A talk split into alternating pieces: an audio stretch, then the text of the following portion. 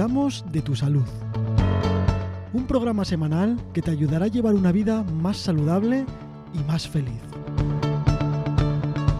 Comenzamos. Hola Loreto, ¿qué tal? ¿Cómo estás? Hola Manu, muy bien, aunque seguimos con el calor, pero muy bien. Bueno, en verano es lo que nos toca, calorcito, agobio, que tampoco nos hace mucha falta, pero bueno, no podemos hacer más cosas. Estas fechas son así y hay que disfrutar lo que se pueda también del calor.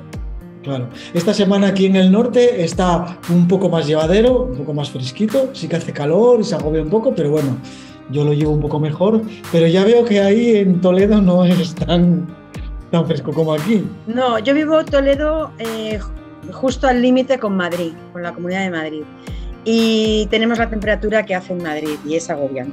Aunque yo vivo a las afueras y no es como en la gran ciudad, que todavía es peor, pero es un calor seco y, que llegamos a los 40 grados o más. Claro. Bueno, pues hoy vamos con otro tema muy interesante. Eh, hablamos de salud, no solo física, esta vez vamos a hablar de salud mental. Sí, porque como hemos dicho en muchos programas, eh, nuestro ser está compuesto de una parte física, una parte mental y una parte emocional que está conectada y que el desequilibrio en cualquiera de estas partes puede llevar a enfermar o a trastornos. Así que vamos a dedicar este programa a cómo cuidar la salud mental que hoy en día hace tanta falta. Sí, porque la pandemia nos trajo muchas cosas malas y sobre todo ha atacado mucho a la salud mental y, creo que se nota, ¿no?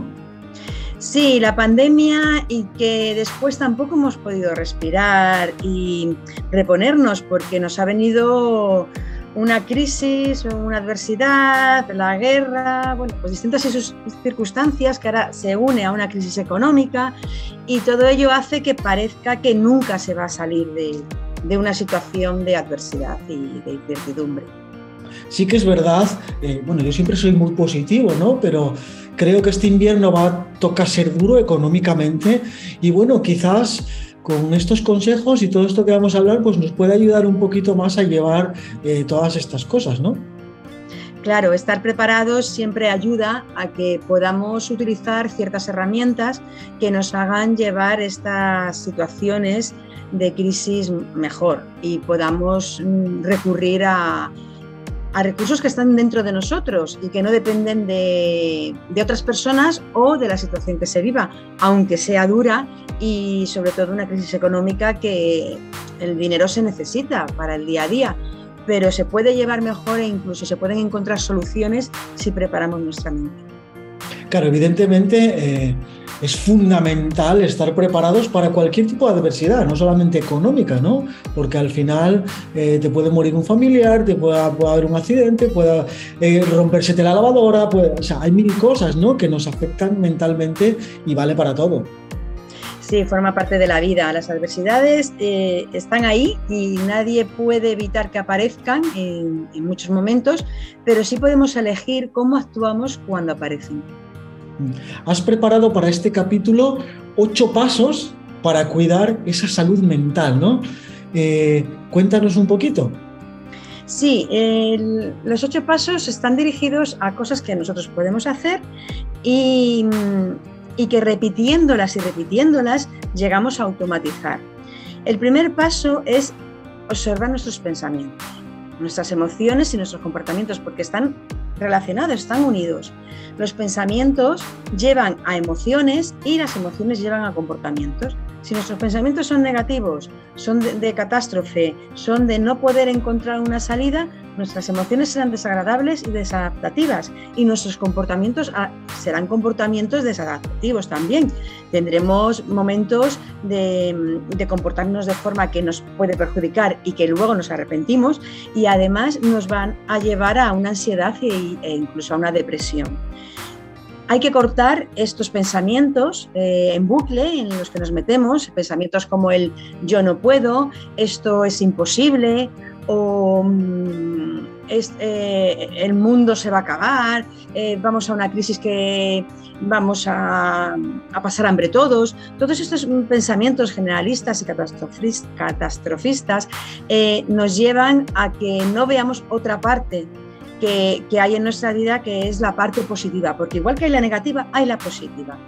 Y de la misma manera que tenemos pensamientos negativos, se quedan ahí enquistados y se repiten y salen de manera automática, podemos trabajar en nuestra mente para que lo que haya sean pensamientos positivos, pensamientos de búsqueda de soluciones que nos lleven a emociones agradables y adaptativas y a comportamientos también adaptativos que hagan que en estas situaciones de incertidumbre podamos encontrar salida. Porque la hay, aunque no sea la que creemos y no sea la que en esos momentos puede aparecer, sí que hay siempre una manera de avanzar y también de aceptar la, situación. Entonces, el primer paso es atender a nuestros pensamientos, parar el pensamiento en bucle, que en un momento que entremos en el pensamiento en bucle, en bucle podemos parar eh, haciendo, pasando la acción, no quedarnos sentados ahí con la mente R que R, no pasar a hacer cosas que nos sean agradables, incluso bailar, cantar, eh, dar un paseo, hacer ejercicio, porque la mente sale de ese bucle, e intentar eh, entrar en emociones positivas, emociones agradables. Y ya hemos hablado de ello en otros programas, por ejemplo en el de la respiración, cómo el respirar nos hace cambiar las emociones invito a la audiencia a que busque el programa de Respirar Bien para Vivir Mejor y que también está en, el blog consejoysalud.es escrito.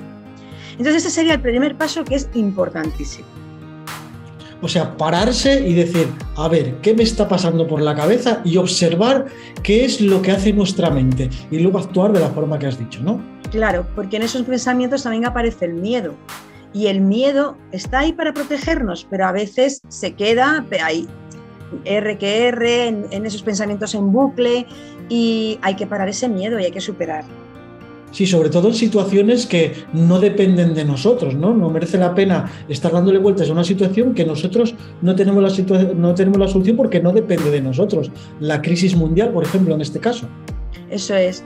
Hay cosas que si no podemos hacer nada, ¿para qué vamos a estar ahí preocupándonos? Vamos a preocuparnos de lo que depende de nosotros y lo que podemos hacer nosotros. Eso es. Y siempre, como dices, buscando una solución al problema, no dándole vueltas al problema.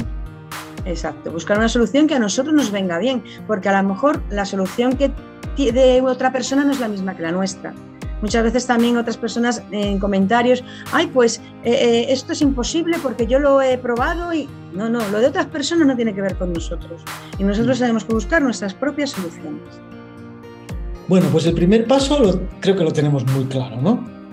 Sí, eso espero. Y si necesitan ayuda, ya saben que pueden recurrir a contactar con nosotros. Vamos a por el segundo. El segundo es eh, analizar cuáles son nuestros valores. Mm, en la vida nosotros tenemos principios y valores por los que regimos nuestros comportamientos y, nuestros pensamientos y nuestra forma de actuar. Eh, hay unos valores que son básicos y que son, eh, yo los llamo innegociables, porque en el momento que esos valores no los respetamos en nuestra vida, las cosas no van bien, porque no estamos eh, viviendo de una manera coherente y alineada. ¿Qué valores son los principales en nuestra vida?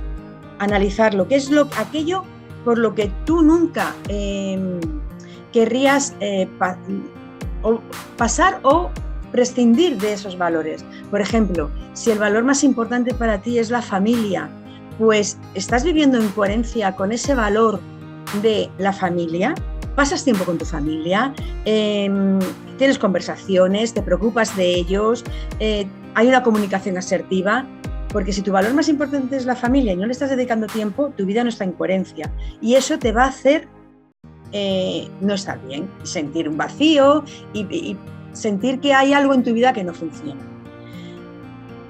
Y lo mismo pasa con otros valores, que el valor del trabajo, el valor de la lealtad, el valor de, la fidelidad, distintos valores que hay que analizar cuáles son los importantes. Que a veces incluso también un trabajo con los valores lleva a eh, que valores que son fundamentales para nosotros también dejen de serlo, porque a lo mejor nos están haciendo más mal que bien.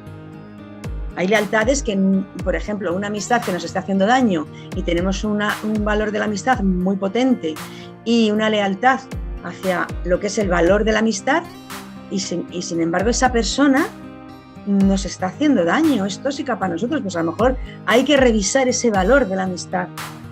¿Hasta qué punto va unido al valor de la lealtad? Sí, de la amistad o de la familia o de, quien sea, ¿no? De lo que sea. Claro, hay que ver qué es lo que a nosotros nos hace bien y lo que nos hace mal. Y dentro de ello, eh, analizar estos valores. El trabajo con los valores es muy interesante y, también, bueno, requiere de un proceso. En, así de forma sencilla, pues es un poquito el revisar qué es importante para mí, qué valor es aquel que, con el que quiero vivir y no puedo estar sin él. ¿Me hace bien? ¿Me hace mal? Si te hace bien, pues revisar si es coherente con tu vida y si te hace mal, revisar a lo mejor ese valor lo tienes que cambiar. Eso es en general, luego el trabajo es un poquito más arduo, pero eso ya es a través de un acompañamiento como el que bueno, yo hago en mis procesos este trabajo, en los procesos de desarrollo personal que hago a mis clientes. Y lo que hay que valorar siempre es que es personalizado siempre, que no hay unas pautas generales para todo el mundo, ¿no? que depende de muchas circunstancias. Claro, hay unas pautas básicas generales como lo que estoy diciendo ahora, pero luego cuando se va entrando dentro de cada persona, ahí hay que personalizar, porque cada uno ha tenido sus vivencias, su educación, sus creencias, y hay que ver qué es lo que está funcionando y lo que no está funcionando en cada persona. Lo que no está funcionando, pues hay que transformarlo y hay que cambiarlo. Porque si no, va a seguir sufriendo la persona con esos valores, esos principios, esas creencias que tiene y que no están dejando que avance en su vida. Bueno, vamos con el paso 3. El paso 3 es muy importante porque eh, según tengamos nuestro entorno, según sean las personas que tenemos a nuestro alrededor, en el ambiente en que nos movemos, así va a ser también nuestros sentimientos, nuestras emociones, nuestros comportamientos, porque nos pueden influir hasta el punto de que no nos dejen ser felices. Eh, si tenemos un entorno negativo, un entorno en el que siempre estamos eh, oyendo a otras personas en la queja, en, en pensamientos negativos, en, personas que no avanzan en su vida, pues también nos influye. No podemos, no podemos estar en un entorno de este tipo o en un entorno en el que nos traten mal sin que nos afecte. Al final afecta. Por lo que hay que intentar buscar entornos positivos y relaciones positivas que nos aporten que nos hagan sentir bien y que nos ayuden a crecer. Y además que nosotros sintamos que también ayudamos a crecer a otras personas, porque este trabajo es mutuo. Eso sí que lo veo muy importante. No solamente es crecer uno mismo, sino ayudar a, los, a crecer a los demás a tu lado. Es una satisfacción. La felicidad, tenemos que ubicarnos nosotros mm, y saber amarnos para poder amar a otros. Pero va unido, es decir, eh, si solo nos miramos en nuestro ombligo, ahí ya podemos caer en un egoísmo en el que no perdemos la satisfacción de poder ayudar a otros. La felicidad está compuesta de querernos nosotros y querer a otros y poder ayudar a otros. Muy importante también aprender cosas nuevas. Sí, cultivar nuestra mente, cultivar, estar activo, nuestro cerebro que esté continuamente aprendiendo, generando nuevas rutas neuronales, que es muy importante, va a hacer que, que podamos abrir nuevos campos, podamos, podamos abrir nuestra mirada, nuestra mente a cosas que antes no veíamos y, que nos van a aportar eh, pues una satisfacción, nos van a aportar nuevos conocimientos y eso ayuda también a que nuestra mente esté saludable. No quedarnos em, anclados en conocimientos que incluso pueden estar anticuados. Y, y, aunque no estén anticuados, pues te limites solamente a ellos, no hay que hacer que nuestra mente trabaje y eh, se abra a nuevas posibilidades. De la mano de la salud mental va la salud física, ¿no? Es muy importante también cuidar nuestra salud física para que la mental esté correctamente.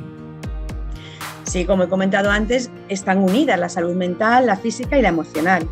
Entonces, la salud mental eh, es muy importante trabajarla con herramientas y dinámicas que aprendemos para ello, pero a la vez también eh, nuestro cerebro necesita unos nutrientes, necesita agua, necesita vitaminas, necesita minerales proteínas, grasas, es muy importante que haya, grasas saludables en nuestra mente, es, es fundamental que el cerebro tenga esa parte para poder funcionar bien.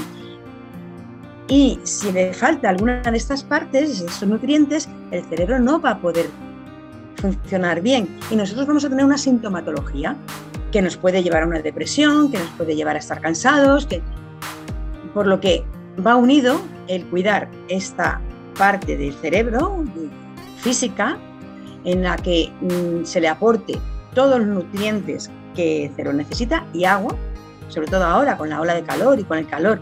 La deshidratación afecta mucho al cerebro, incluso es la causa de muchos dolores de cabeza. Y si no estás bien físicamente, mm, está bien que hagas un trabajo eh, de desarrollo personal, por supuesto, pero no vas a estar al 100% porque tienes una parte sin cubrir.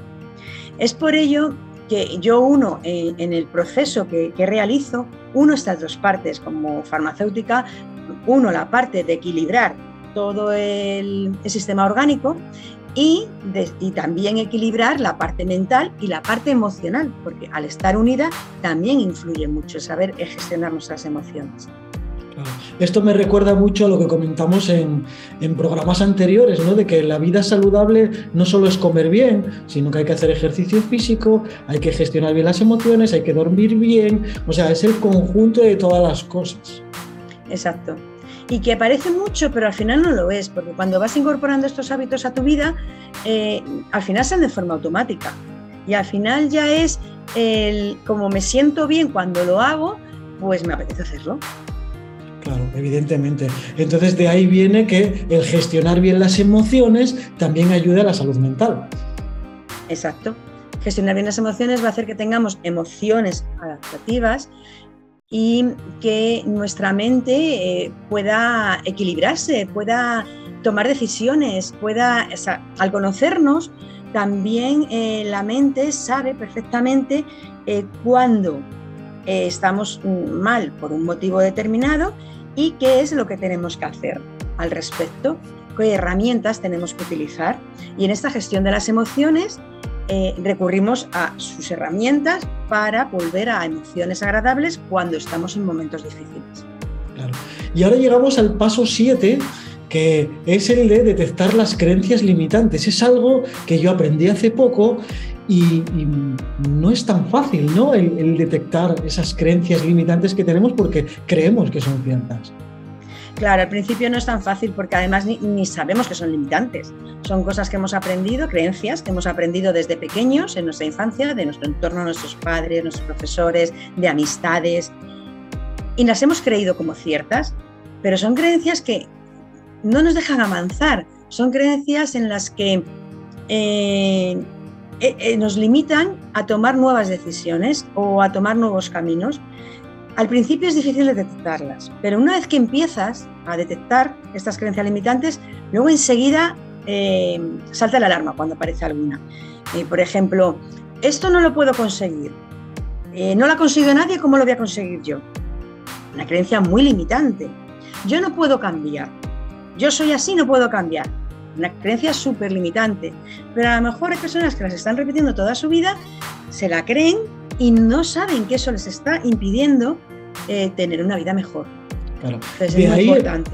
Claro, de ahí el tener una ayuda externa de un profesional, porque yo me he dado cuenta de estas cosas, bueno, gracias a ti, ¿no? Por, por, la ayuda que tú me has dado en algún momento de mi vida y que, bueno, me sigues dando. Pero por mí solo yo creo que no hubiera detectado todas esas creencias limitantes. Gracias, Manu, por tus palabras. Pues eh, sí, eh, es importante tener una buena guía. Yo la tuve en su momento también para detectar creencias limitantes y, para los valores, para gestionar las emociones. Bueno, pues me formé en ello y, ahí pude eh, ir, detectando todas estas partes que había que trabajar. Y, y mi misión se convirtió en eso, ayudar a otras personas a poder hacer lo mismo, porque la vida te cambia. Y no quiere decir que no te vayan a suceder cosas malas o cosas desagradables, que van a seguir sucediendo igual.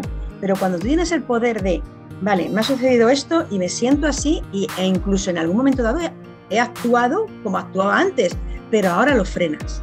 Ahora dices, no, esto no puede ser, tengo que volver a mi equilibrio. Y empiezas a detectar esos pensamientos negativos, empiezas a detectar esas creencias que no te hacen bien. Y empiezas a detectar también tu lenguaje. El lenguaje es muy importante eh, porque es un reflejo de lo que hay en nuestro inconsciente. El lenguaje manifiesta todo lo que hay dentro de nosotros. Y, ahí es donde dices, vale, tengo esto, esto y esto que no me está haciendo bien y tengo que hacer un trabajo para cambiarlo. Y en ese trabajo para cambiarlo, primero para identificar y luego para cambiarlo, es importante encontrar la persona adecuada. Y las creencias limitantes es fundamental trabajarlo, trabajarlas al principio del desarrollo personal para poder, para poder continuar con, otras partes de nosotros que tenemos también que cambiar. Tienes un libro, Lo que la vida esconde, que cuenta muy bien todas estas cosas, tu experiencia personal en, la vida y merece muchísimo la pena leerlo y luego, pues bueno, ya, ya haríamos lo que tendríamos que hacer, ¿no? Claro, eh, el, el, libro lo hice para que llegara a más personas todo lo que es el desarrollo personal, que personas que están sufriendo y están siendo infelices puedan ver una, una manera con un método de trabajar y de salir. Porque sí, te dicen, tienes que detectar creencias limitantes, tienes que gestionar tus emociones, pero ¿cómo? Yo al principio me hacía esa pregunta, vale, ya sé que tengo que hacer esto, pero ¿cómo lo hago? Entonces, la decisión de escribir el libro fue eh, el ayudar a, otras personas a que vieran que hay una posibilidad de hacerlo y que hay un cómo. El libro eh, muestra eh, que hay que ir trabajando en, cada momento y con algunos ejercicios. Hay más ejercicios y se puede profundizar más. Y ya las personas que quieran un trabajo más personalizado, pues pueden recurrir a mí para ir ya puliendo cada una de estas partes y que el éxito sea del 100%. Bueno, pues nos vamos con el octavo y último paso de algo muy importante y que tenemos que tener muy en cuenta, ¿no? Y es la autoestima. Sí, la autoestima ese pilar mm, fundamental para que podamos ser felices. Fortalecer nuestra autoestima es un trabajo que tenemos que aprender sí o sí, porque la autoestima se forma en la infancia, junto con estas creencias limitantes, cosas que hemos oído, que nos han dicho, nos hemos creído. Y dependiendo de cómo sea esa autoestima que se ha formado, así va a ser nuestra vida. Va a condicionar el resto de nuestra vida. Y aunque hayamos tenido una autoestima fuerte de pequeños, que se haya formado una autoestima buena. A lo largo de la vida, como nos van sucediendo adversidades y, problemas que nos pueden afectar, esta autoestima se puede ver tocada. Por lo que es un trabajo que debemos hacer todos. La autoestima no es siempre la misma y hay que aprender a fortalecerla y a que vuelva a ser un pilar bueno y estable en nuestra vida para poder ser felices. Caramba, es muy, muy importante el cuidar bien la autoestima y el estar siempre preparados, pues eso, para gestionar bien todas las emociones y gestionar bien la vida y, saber que, que tú vales, ¿no? Exactamente. Todos valemos. Todos podemos hacer lo que nos propongamos. Solo hay que saber utilizar el poder que tenemos dentro de nosotros. O sea, saber utilizar nuestra mente, saber cómo funciona. Es muy importante saber cómo funciona nuestra mente. Para que no creamos que es algo que eh, es porque nosotros pensamos así o somos así. No, no. El cerebro tiene una forma de actuar y conociendo cómo actúa también podemos aprender a, sacar el poder que tiene y lo que podemos hacer. El, poder de, poder llegar a nuestro equilibrio en la vida, a controlar las emociones y que la, la autoestima no esté ni por debajo de donde debe estar ni por encima, porque tan malo es una autoestima alta, o sea, excesivamente alta, que ya no sería una autoestima, pues ya podría llegar a un narcisismo, como una autoestima baja. Entonces, la autoestima sana, la autoestima en equilibrio, es aquella en la que no nos creemos más que nadie, pero tampoco somos menos que nadie. Nos creemos capaces de, de realizar nuestros, nuestros sueños, nuestros objetivos dentro de una realidad, dentro de nuestras posibilidades y ver que, cómo podemos trabajar también para trascender nuestros límites. eh, es verdad que hay cosas que a lo, mejor, nos gustaría ser y no vamos a poder ser nunca. Por ejemplo, si quieres ser astronauta y ya tienes 50 años, pues no vas a poder ser astronauta. Esto entra dentro de la lógica. Pero a lo mejor puedes hacer un curso de piloto de avionetas y realizar una parte de tu sueño. O puedes hacer otros sueños que sí son viables a, a tu edad. Y si estás empezando la vida de adulto, por ejemplo, en adolescentes que ahora mismo se encuentran pues, en momentos con bastante ambigüedad y que son inestables, los suicidios han, aumentado, pues saber que no, que, que hay una salida, que hay una forma de hacer las cosas y que tienes una vida por delante para realizar sueños. Pero ya digo, tengas la edad que tengas, puedes lograr cosas que has querido lograr toda la vida y están ahí. Claro, todo lo que pueda ser viable, entre comillas, yo creo que todo el mundo lo puede lograr, ¿no? O sea, evidentemente lo que tú dices, ser astronauta o, ser cosas que no son viables, evidentemente, por mucho que te lo propongas, ni yo ni, ni nadie que no pueda, ¿no? Claro, pero hay otras cosas que puedes hacer y que te, hagan, te hacen sentir feliz, feliz, ¿no? Eh, puedes hacer eh, actividades que no pues que querías hacer desde hace muchos años y están ahí, como pintar a lo mejor, pues siempre has querido dedicar tiempo a pintar y has dicho, es que no tengo tiempo, bueno, pues a, lo mejor llega un momento en el que puedes dedicar tiempo a, esa actividad que aunque se te dé muy mal el dibujo, podrías llegar a hacer bien, porque son horas de práctica. El conseguir hacer cosas bien, unas personas necesitan más tiempo y otras personas necesitan menos, pero no quiere decir que no lo puedan lograr.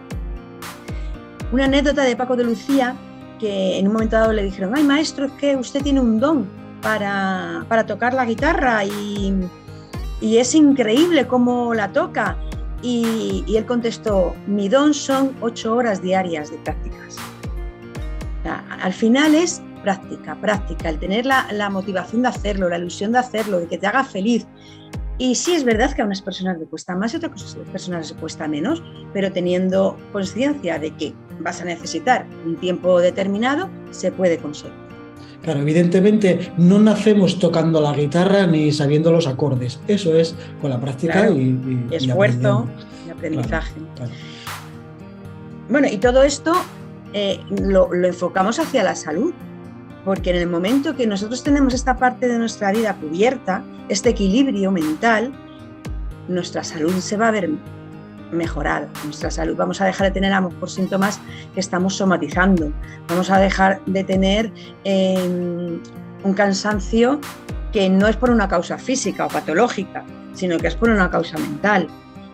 El equilibrar eh, la salud mental y saber lo que hacer en cada momento va a hacer que nuestra salud sea buena, aceptable y que muchos síntomas que tenemos desaparezcan.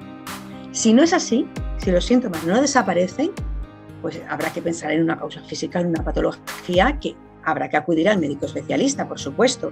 Pero aún así, aunque hubiera una patología, esta parte de desarrollo personal y de dedicar tiempo a nuestra salud mental también ayuda a que las patologías se lleven mejor, a que los tratamientos sean más efectivos y a que las recuperaciones sean más rápidas.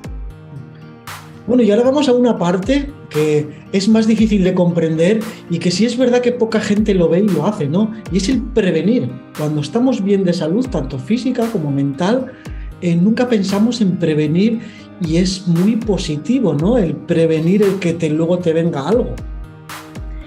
Eso es, el prevenir es fundamental para cuidar la salud. Es, es otro hábito más, porque cuando ya está ahí la enfermedad, cuando ya está ahí el trastorno, ya no es prevenir, ya es tratar. Ya hay que ir a curar o a paliar, porque a lo mejor hay enfermedades que no tienen cura y hay que paliar pues, el dolor o los síntomas para vivir mejor. Entonces, el prevenir va a hacer que la salud eh, se mantenga, que no aparezcan enfermedades o si aparecen, se curen más rápidamente y va a ayudar también a que seamos más felices y a que nuestra vida sea sea mucho mejor. Es verdad que no tenemos esa cultura de prevenir en general, porque como te encuentras bien te crees que nunca te va a pasar nada. Pero claro, vamos ahí llenando, llenando la olla, llenando hasta que explota. Y cuando explota, ya a veces es demasiado tarde. Bueno, pues yo lo que aconsejo es que primero adquirir todos los hábitos saludables que estamos transmitiendo en, Cuidamos de tu Salud. Porque eso va a ayudar a que no aparezcan enfermedades, a que se mantenga la salud.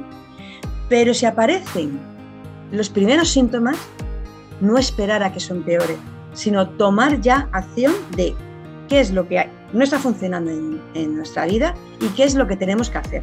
Y esa parte de la prevención también va a ayudar a que no vaya más. Claro. Yo es que eh, en, la experiencia, yo hubo una época en mi vida donde de salud no estaba muy bien, pues tomé las medidas correspondientes con hábitos saludables y bueno, pues siguiendo todos estos consejos, ¿no? Que damos. Y llegó un momento pues que saludablemente estaba bien, que es mi momento de hoy, pero yo sigo previniendo y hay bastante gente que dice, pero bueno, si estás bien de salud, ¿por qué? Y, de ahí esa cultura que dices tú que no, que no está metida en nuestras cabezas. Claro, eh, no, no hay ese hábito saludable de prevenir, que es un hábito más que tenemos que añadir al resto. Claro. Y al final, pues mira, la felicidad no es algo que vayamos a estar sonriendo todos los días, ni que sea algo habitual hora a hora, pero, pero sí que tenemos muy buenos momentos y llevamos una vida saludable. Claro, el tener eh, esos momentos de felicidad ayuda, pero además no es lo que tú dices, no es que estemos todo el rato sonriendo y todo el rato bien, pero con que estemos el máximo tiempo posible sintiendo paz y amor, ya es una base para la felicidad. El poder volver siempre a tu paz, en que cuando haya cosas que nos alteren, podamos elegir volver a nuestra paz. Y eso se trabaja con todos estos hábitos saludables, se trabaja también con el, trabajar el, estar en calma, el trabajar el estrés, que no tengamos estrés, con meditación, con mindfulness. Es un conjunto de todo. Y, la felicidad son momentos que podemos alargar con, cuando sentimos paz y amor dentro de nosotros. Sí, sí que es verdad.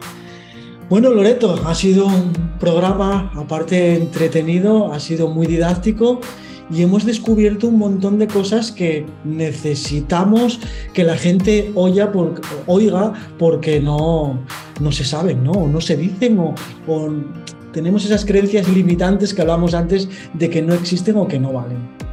Claro, para estas personas que todavía no son conscientes de que esto existe y que, y que se puede hacer y es eficaz, pues hacemos estos programas, pero también para las personas que ya lo han oído y necesitan oírlo más. Porque eso nos pasa a todos. Lo oímos una vez y bueno, no lo creemos, pero no implantamos el hábito.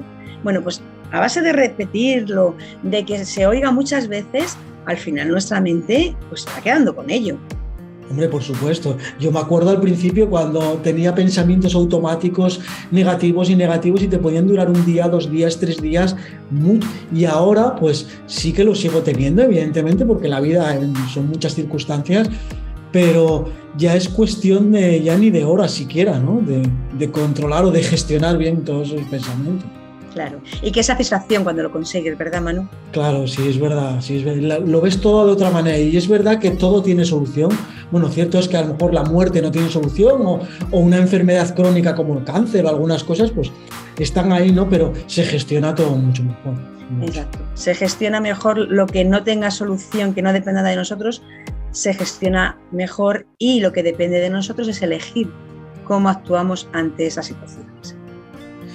Bueno, pues nada, hasta aquí este episodio, Loreto. Muchísimas gracias, como siempre, por, por estar aquí y por bueno, pues contarnos todas estas cosas que nos hacen aprender mucho.